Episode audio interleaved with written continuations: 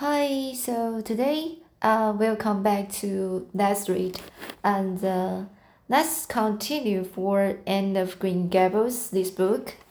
And here is chapter 14. And so here, let's get started for the following story. There was this morning. Merida worked fiercely and scrubbed the portion floor under the dairy shelves when she could find nothing else to do. Neither the shelves nor the porch needed it. But Merida did. Then she went out and wrecked the, yard. When dinner was ready, she went to the stairs and called Anne. A tear stained face appeared, looking tragically, uh, also looking trag- tragically over the banisters. Come down to your dear Anne. I don't want any, dear Maria, said Anne sobbingly. I couldn't eat anything. My heart is broken. You will feel remorse of conscience some day. I expect for breaking it, Marilla, but I forgive you. Remember when the time comes that I forgive you. But please don't ask me to eat anything, especially boiled pork and the greens. Boiled pork and greens are so unromantic when one is in affliction. Exasperated, Marina returned to the kitchen and poured out her tale of woe to Matthew, who, betraying his sense of justice and his unlawful, unlawful, unlawful sympathy with Anne, was a miserable man. Well, now, she shouldn't have taken the, bro- the brooch, Marilla, or told stories about it, he admitted, mournfully surveying his plateful of unromantic pork and greens as if he, like Anne, thought it a food unsuited to crisis of feeling. But she's such a little thing, such an interesting little thing.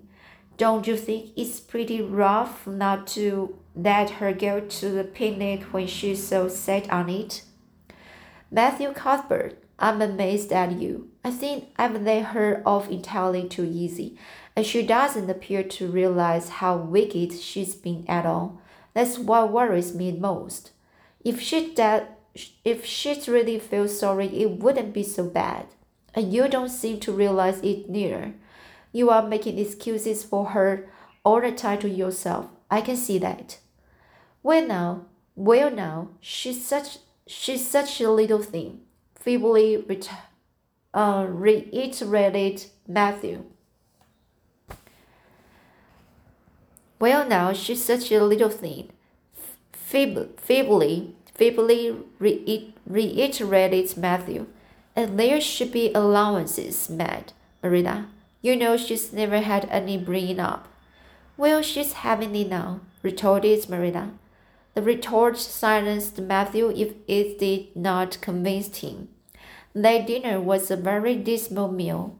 The only cheerful thing about it was Jerry Buote, the hired boy, and Marina resented his cheerfully, cheerfulness as a personal insult. insult. So here in the sentence I repeat it again. I repeat again. Marilla resented his cheerfulness, his cheerfulness as a personal insult. When her dishes were washed her braid sponge set, and her hands fade, and her hands fade, Marina remembers that she had noticed a small rent in her best black lace shawl, which she had taken it off on Monday afternoon on returning from the ladies' aid. She would go and mend it the show was in the box in her trunk as Marina lifted it out. Lifted out. The sunlight falling through the vines that clustered thickly about the window struck upon something caught in the show, something that glittered and sparkled in faces of violet light. Marina snatched, snatched at it with a gasp. It was the amethyst brooch, hanging it hanging to a thread of the lace body's cage. Dear life and heart, said Marina blankly. What does this mean? He's my brooch, safe and the sound lead I thought was at the bottom of Barry's pond. Whatever did that girl mean? By saying she took it and lost it, I declare I believe Green Gables is bewitched. I remember now that when I took off my shawl Monday afternoon, I laid it on the bureau for a minute. I suppose the brooch got caught in it somehow. Well, Marina betook, betook. Marina betook herself to the east gable, brooch in hand. Anne had cried herself out and was sitting dejectedly by the window. And surely, said Marina solemnly, I've just found my brooch hanging to my black shawl. Now I want to know what that's uh, what that's rigmarole you told me this morning meant. Why, you said you'd keep me here until I confessed, returned Anne wearily, and so I decided to confess because I was bound to get to the picnic. I thought out a confession last night after I went to bed and I made it as interesting as I could. And I said it over and over so that I wouldn't forget it. But you wouldn't let me go to a picnic after all, so all my trouble was wasted. Marina had to laugh in spite of herself, but her conscience pricked, pricked her. And you do beat all. But I was wrong. I see that now. I shouldn't have doubt, doubted your word when I'd never known you to tell a story. Of course, it wasn't right for you to confess to a thing you hadn't done. It was very wrong to do so. But I drove you to it. I drove you to it. So if you will forgive me, and I will forgive you, and then we will start square again. And now get yourself ready for a picnic. And flew up like a rocket. Oh, Marina, isn't it too late? No, it's only two o'clock. They won't be more than well gathered yet, and it will be an hour before they have tea. Wash your face and comb your hair, and put on your uh, gingham, gin, gingham. Put on your gingham. I will fill a basket for you. There's a plenty of stuff baggage, baggage in the house, and I will get Jerry to to hitch up the sorrel and drive you down to the picnic ground. Ground. Oh, Merida! exclaimed Anne, flying to the washstand. Five minutes ago, I was so miserable I was wishing I'd never been born, and now I wouldn't change places with an angel.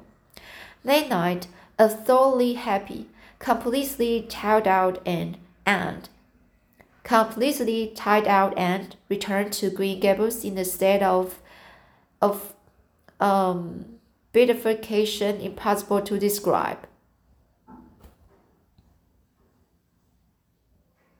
Oh, Marina, I've had perfectly scrum, uh, scrumptious, a perfect, perfectly scrumptious time. Scrumptious is a new word I learned today. I Nurse Mary Alice Bell use it. Isn't it very expensive? Uh, sorry, isn't, isn't it?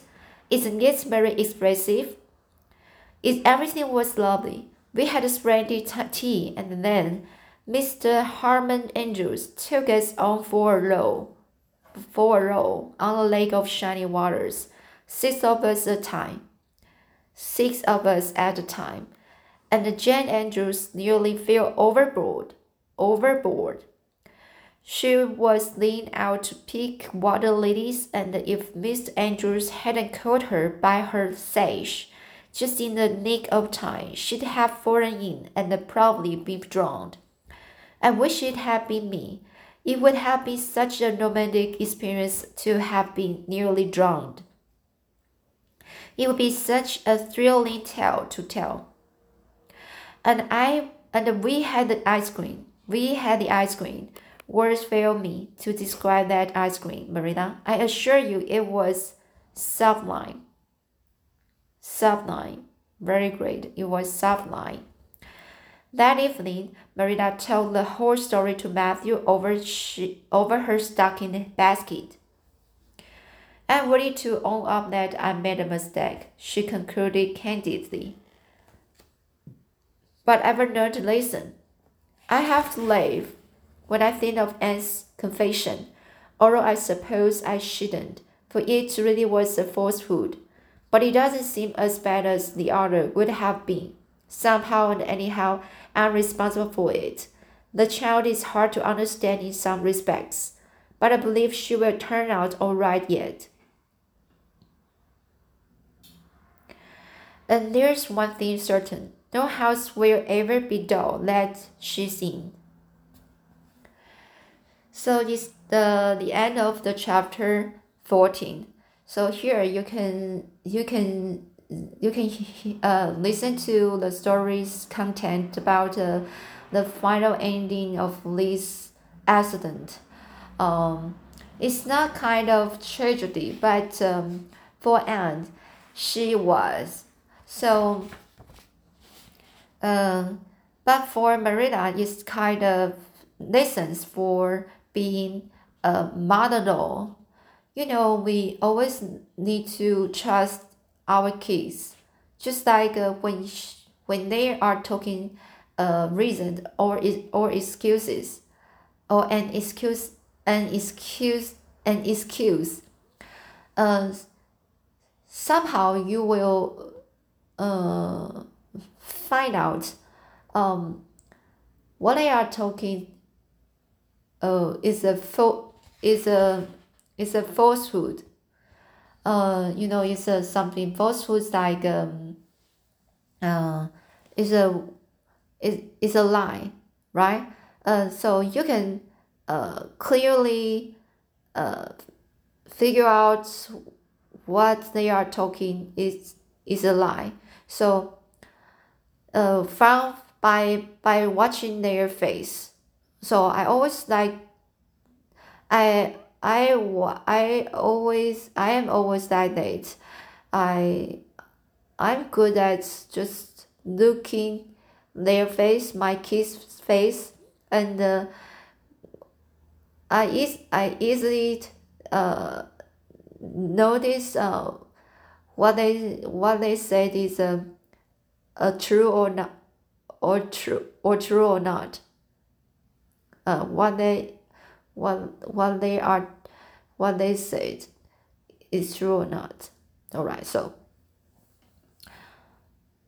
uh, so when you understand your your children or you understand uh, the uh, the a child um, you you easily uh, get the, their ideas from their face. So here um, Marina uh, just be the mother-in-law and she doesn't have an doesn't have any experience for of uh, taking care of children. So she was still learning. So here uh, I think it's a good good lessons for uh, a, a parents. So uh, a parent.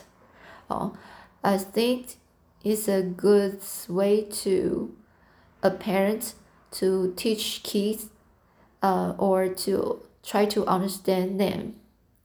Uh, don't just punish or don't just uh, scold them. Oh, so here is the chapter. I will read chapter chapter 15 next time.